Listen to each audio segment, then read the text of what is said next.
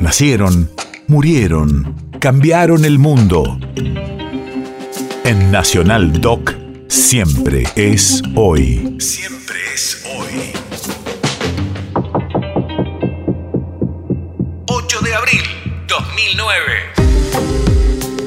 Hace 13 años fallecía en la ciudad de Buenos Aires Suma Paz, cuyo nombre era Eglantine Zulma Enrico Fondevila, cantautora, compositora y guitarrista. Radio de la Memoria. Condujo para Radio Nacional durante seis años el programa Pampeanías, fiel seguidora y difusora de la obra de Atahualpa Yupanqui, a quien ella consideraba como su maestro. A veces el dolor le inspiraba a don Atahualpa estas reflexiones.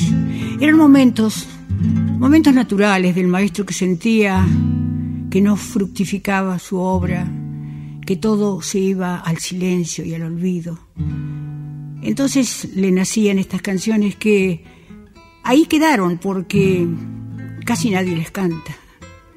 Por eso es mi preocupación y acá está el salitral porque plante la semilla tan cerca del salitral. Esta samba es de una parte de, la vida de Don Atahualpa donde él tiene que dejar su ranchito de Raco en Tucumán por persecuciones políticas, problemas del momento. Ha sido prohibido su nombre, que sus discos se pasen por las radios. Y él vuelve de un arreo, de, de un arreo de tropa, y se encuentra con candado la tranquera que le prestaba un amigo para entrar a su ranchito, a su, a su campito que tenía, ¿no? Entonces comprende que el amigo no quiere compromisos y de ahí nomás pega la vuelta ya, dejando un caballo que no puede llevar, se va para Entre Ríos, a donde se refugia en Montiel se llama La Zamba Adiós Tucumán. Adiós, mi pago querido, mi rancho de Jaco, mi lindo sausal.